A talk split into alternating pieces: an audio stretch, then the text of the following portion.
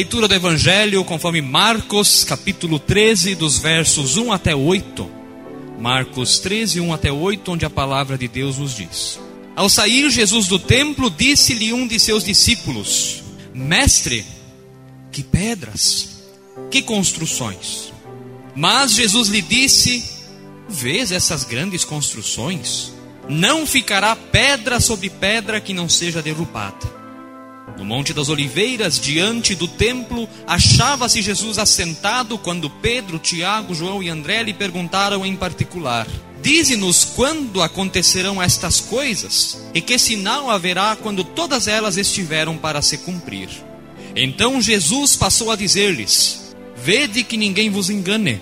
Muitos virão em meu nome dizendo: Sou eu, e enganarão a muitos.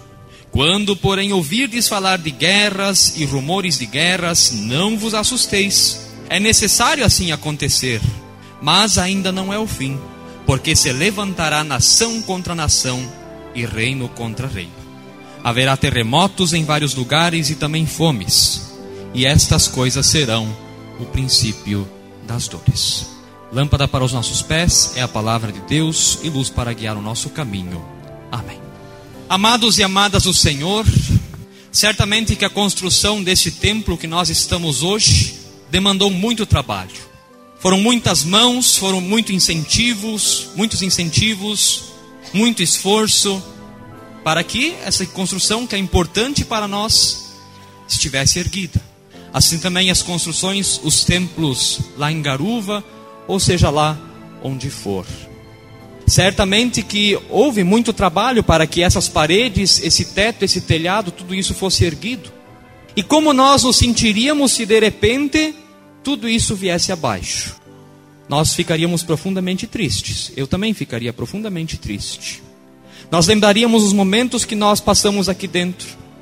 Quantos foram aqui ou no templo antigo batizados, confirmados, receberam a bênção matrimonial, batizaram, confirmaram seus filhos, seus netos. Também aqui dentro, nesse espaço, exatamente aqui, velaram muito de seus entes queridos. Quantas memórias nós podemos ter da nossa vivência aqui dentro, dentro da igreja, dentro deste templo, o templo da comunidade São Lucas de Rio Bonito. Amados e amadas do Senhor, diante disso, Jesus nos traz, conforme o relato de Marcos, não boas notícias.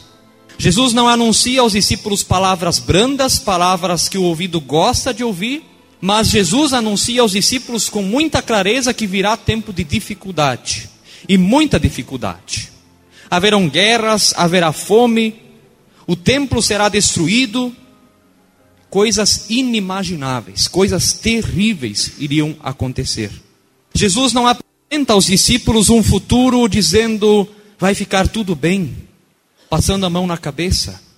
Mas Jesus nos diz: se prepare, porque vai ficar difícil. Isso Jesus diz aos seus discípulos.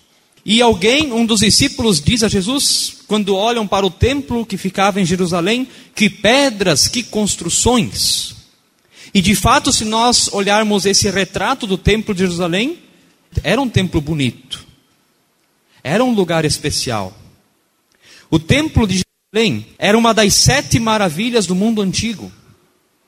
Pessoas de todo o império viajavam dias para conhecer essa construção, porque ela realmente chamava atenção. Era um lugar que chamava atenção. Mas não só isso, também os judeus de todo o império, não só que moravam na Judéia, mas de todos os lugares, também iam uma vez por ano lá dentro oferecer seus sacrifícios, prestar seu culto a Deus, especialmente na Páscoa. Aí nós temos, por exemplo, o texto lá de João 2, onde Jesus expulsa os vendedores do templo. Por quê? Imagina você caminhar dois mil quilômetros carregando um bezerro junto. Como é que ia ser isso? Ou o bezerro morria ou a gente morria. Né? Não dá. Ou dá comida para o bezerro ou dá comida para a gente. Então as pessoas chegavam no templo, lá tinham então vários animais, conforme a classe social, compravam uma pomba ou um bezerro para oferecerem sacrifício. Sabe o que, que começou a acontecer? A festa da Páscoa que eles comemoravam, a libertação do Egito, já não era mais a comemoração das coisas que Deus faz, mas virou uma festa mercantilista. Por isso Jesus expulsa os vendedores do templo. A venda não estava proibida, o que estava proibido era a corrupção. E quando a festa havia perdido o seu significado original. Nós agora não estamos na Páscoa, mas estamos falando do templo, é importante lembrar isso. Nós temos aí diante de nós, daqui pouco tempo, o Natal. Muitas vezes isso acontece também com as nossas festas cristãs. E temos essa construção importante e podemos aprender que aquilo que é uma admirável obra humana pode se tornar pó em poucos instantes nas mãos de Deus. Que pedras, que construções. E Jesus responde: não ficará pedra sobre pedra. O ser humano gosta de se endeusar com as coisas que ele faz. Uma criança, quando faz um castelinho de areia na praia, de repente vem o vento, alguém passa correndo, já desmancha tudo, já se foi. Nos orgulhamos das nossas obras. Esses dias eu fui lá em São Bento do Sul assistir uma palestra de um alemão e ele falou que nós chegamos ao ponto de manipularmos o DNA de tal forma que você pode prevenir doenças, mas não só prevenir doenças, o que seria muito bom, mas também melhorar o ser humano, fazer um meta-humano, um super-humano, um super-homem. Que pedras, que construções, olha o que nós conseguimos fazer. Se não serve a Deus, não adianta de nada. Alguém perguntou, mas isso seria acessível a todos? Não, só a quem tem muito, mas muito mesmo, milhões. Que pedras, que construções, grandes obras humanas que não levam, no fim das contas, a lugar nenhum. Sabe o que estava acontecendo com o Templo de Jerusalém? Tinha se tornado uma nova Torre de Babel. Agora sim eles podiam se engrandecer e dizer: Olha como nós assumimos o lugar de Deus, olha como nós somos os bonzões da história. Se tornou um motivo de muito orgulho para dentro deles. E tempos difíceis viriam por causa disso. E embora a palavra Jerusalém signifique lugar de paz, é uma das traduções possíveis.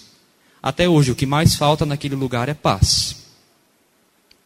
Jerusalém é a panela de pressão do nosso mundo. Uma faísca explode. Viram essa semana de novo mísseis e não sei o que que tudo. Um lugar de paz que não tem paz, que não vive em paz. E nós queremos entender também como é que essas palavras de Jesus, essas duras palavras de Jesus, agora se cumpriram na realidade de Jerusalém. Como é que isso se concretizou? Como é que isso se fez? E para isso nós temos que olhar lá para o versículo de Atos 5,37, onde diz assim: Depois desse, isso aqui Gamaliel está falando. Depois desse, levantou-se Judas o Galileu nos dias do recenseamento e levou muitos consigo. Também este pereceu. E todos quanto lhe obedeciam foram dispersos. Aí você diz assim: quê? O que, que significa isso? Ali nós temos o nome de um tal de Judas o Galileu. E essa semana eu fui pesquisar um pouco sobre esse personagem. E embora na Bíblia ele esteja só com o nome mencionado, Havia um historiador da época chamado Flávio Joséfo, que era um judeu que escreveu muito sobre esse Judas o Galileu. Sabe o que, que Judas o Galileu fez? Vamos impor a nossa paz. Nós não queremos mais depender de Roma. Olha os impostos caros que nós pagamos. Vamos fazer uma revolução. Vamos impor a nossa paz. Impor a paz. Só que Roma também queria impor a sua paz. E por incrível que pareça, duas paz juntas não fizeram paz nenhuma, trouxe guerra. Guerra terrível. Judas, o Galileu, começa uma revolução, começa uma guerra para tentar fundar a paz. E a guerra que ele promoveu foi tão terrível que parecia o apocalipse, parecia o fim do mundo. Não haviam bombas, não haviam aviões naquela época, mas foi uma guerra sangrenta. Foi horrível, foi terrível, foi complicado. Crescia dentre os judeus aqueles que cada vez mais se revoltavam contra Roma, que queriam liberdade. Estavam cansados, sim, era justo protestar, sim. Mas começaram momentos de guerra, de tristeza e de terror. Por isso, Jesus vai nos dizer no texto que nós demos: quando, porém, ouvirdes falar de guerras e rumores de guerras, não vos assusteis. É necessário assim acontecer, mas ainda não é o fim porque se levantará nação contra nação e reino contra reino. E aqui dentro nós então vemos Judas o Galileu, que não é o Judas que traiu Jesus, é outro Judas. E Judas o Galileu com outros criam um grupo chamado os Zelotes, que queriam ser os zelosos, que queriam se achar, e assim declaram guerra e promovem o derramamento de muito, muito, muito sangue. Como nós vimos no versículo anterior, Judas o Galileu morreu, mas ele tinha um filho ou neto, nós não sabemos se era filho ou neto, mas o Manaém. E Manaém então continua a guerra, continua a revolução. Só que o Manaém, ele venceu até algumas batalhas pequenas. E sabe o que, que ele começou a fazer de si mesmo? Eu sou o Messias. Eu sou o Salvador. Olha como eu venço as guerras. Olha como eu venço as batalhas. Pequenas vitórias, nem era tão grande coisa assim. E o povo depositou nesse homem toda a sua fé, toda a sua esperança. As pessoas também começaram a dizer: é, Jesus morreu na cruz. Dizem que ressuscitou, mas não acreditavam muito. Mas Manaém não. Esse vai fazer a guerra que nós tanto queríamos e que Jesus não fez. Aí a gente também entende quando Jesus disse: Então Jesus passou a dizer-lhes: Vede que ninguém vos engane. Muitos virão em meu nome dizendo: Sou eu, e enganarão a muitos. De quem Jesus está falando? Provavelmente do Manaém, daquele que estava causando a guerra, daquele que estava colocando sobre si o título de Quírios, de Senhor, de Salvador. Sabe o que, que aconteceu com ele? Também foi assassinado. E quando ele foi assassinado, o povo se separou, o povo se dispersou, se espalhou. Ou seja, do que, que adiantou? Não adiantou em nada. Só trouxe ainda mais desolação, só trouxe ainda mais terror. E mesmo que Roma tivesse vencido a guerra, eles não pararam por ali. Quando Vespasiano era o imperador, assumiu a presidência da República lá de Roma, ele disse: Agora que nós ganhamos a guerra, nós vamos acabar com tudo de vez. E promoveram uma carnificina horrível. Horrível. E o filho dele, que tem o nome de Tito, no ano de 70 depois de Cristo, deu o golpe final Ali nós temos uma pintura mostrando a destruição do templo de Jerusalém. O povo se escondeu, os que sobraram dentro do templo, imagina, guerra é guerra. Quem sobrou vivo dentro do templo, lá ninguém vai pegar nós. Tito entrou lá e destruiu o que tinha, encerrou com o que tinha. E não só matou as pessoas, mas também o templo, aquele templo que nós vimos a imagem antes, não sobrou pedra sobre pedra que nem Jesus havia dito. Ou seja, foram tempos difíceis e Jesus havia avisado. Jesus havia avisado. E Tito não só derrubou o templo, mas lá em Roma construiu esse arco, a gente chama Arco de Tito, existe até hoje ao norte de Roma, que quer lembrar que eles destruíram o templo de Jerusalém. Aí nós temos uma imagem aproximada, onde aparecem os romanos roubando os utensílios que existiam dentro do templo. Ou seja, isso é só para nós pensarmos e rememorarmos que de fato o que Jesus disse se cumpriu e não demorou muito. Mas nós estamos hoje no dia 18 de novembro de 2018. E nós queremos também pensar, tá, mas o que que isso tudo agora tem a ver comigo? O que que isso tudo tem a ver conosco como igreja, como comunidade? Eu quero lembrar apenas três coisas. Em primeiro lugar, Jesus nos traz uma paz de verdade. A paz que Jesus promete não é a paz como o mundo promete. Sabe qual que é a diferença entre a paz de Jesus e a paz do ser humano? A paz humana significa não guerra. Isso é a paz humana. A paz de Deus, do hebraico shalom, é paz no meio da guerra. No meio da guerra você tem paz. Salmo 23: Ainda que eu ande pelo vale da sombra da morte, não temerei mal algum, porque tu estás comigo. Ter paz andando no vale da sombra da morte? Sim. Sim. Porque essa paz a gente não constrói, a gente não faz, a gente só recebe. Deus nos dá essa paz. Os seres humanos promovem sua paz com aviões, com tanques de guerra, com armas, com palavras duras, mas Deus quer trazer a paz que nenhum homem pode nos conceder. E é importante sabermos, não importa a nossa situação, Deus continua sendo Deus para todo sempre. A paz de Deus não passa. A paz de Deus permanece para sempre. Por isso, lá em Isaías 9, também a Bíblia vai nos dizer que Jesus é o príncipe da paz. Jesus é o príncipe da paz. Em segundo lugar, Jesus traz também a palavra da verdade. O que Jesus diz não é falsa profecia, porque se cumpriu. Sabe como diferenciar no tempo bíblico um falso de um verdadeiro profeta? O falso profeta dizia: calma, vai ficar tudo bem, Pode continuar indo rumo ao penhasco porque não vai dar nada. O verdadeiro profeta dizia: se vocês não mudarem o caminho, não vai melhorar. Se vocês não voltarem ao Senhor, não vai mudar nada. Portanto, estejamos atentos às pregações que nós ouvimos mundo afora. Hoje, muito, muito fáceis encontrar no celular, na televisão, no rádio.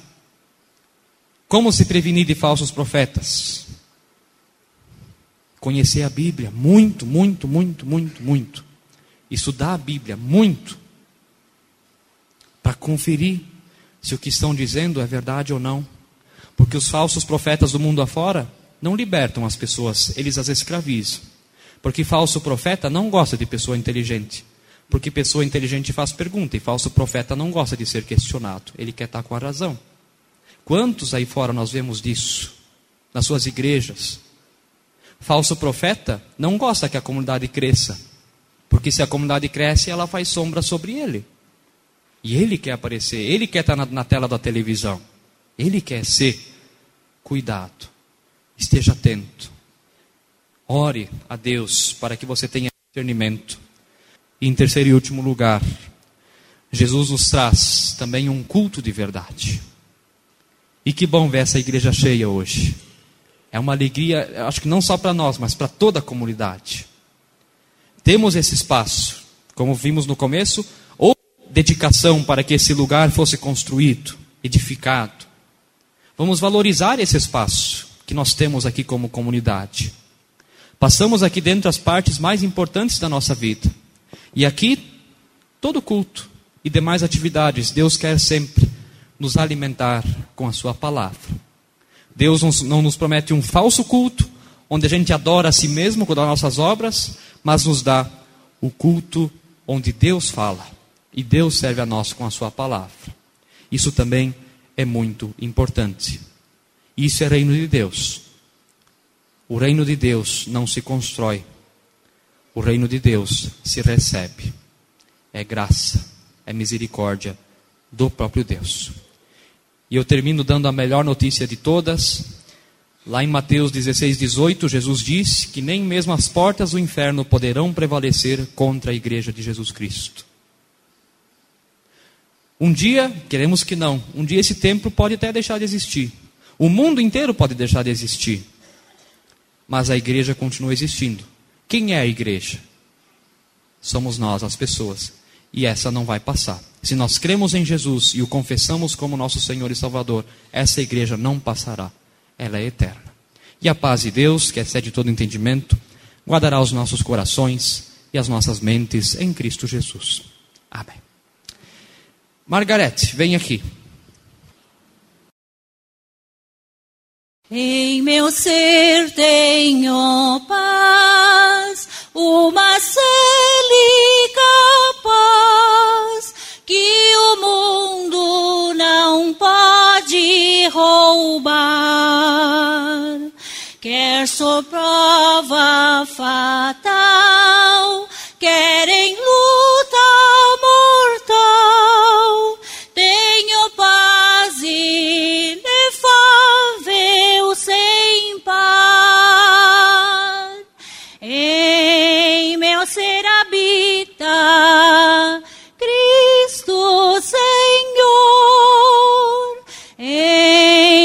em meu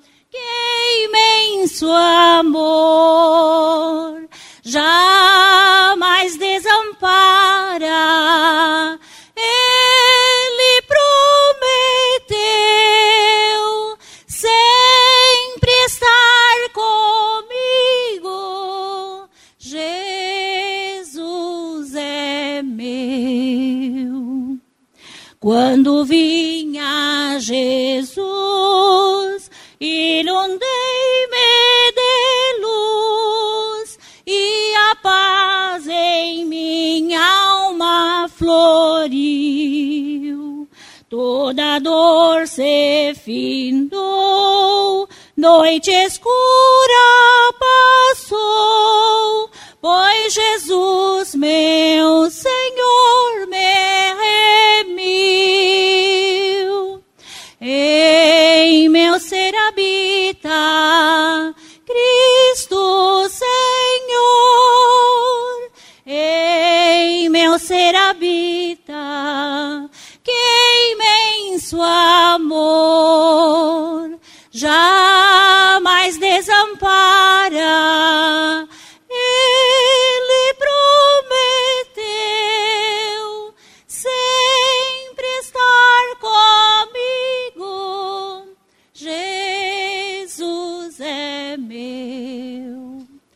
Olha só o que ele diz. Esta paz sem igual que me livra do mal é fruto sublime do amor.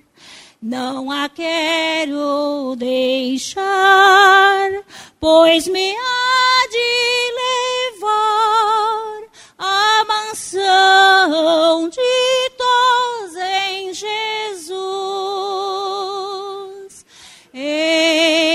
ser habita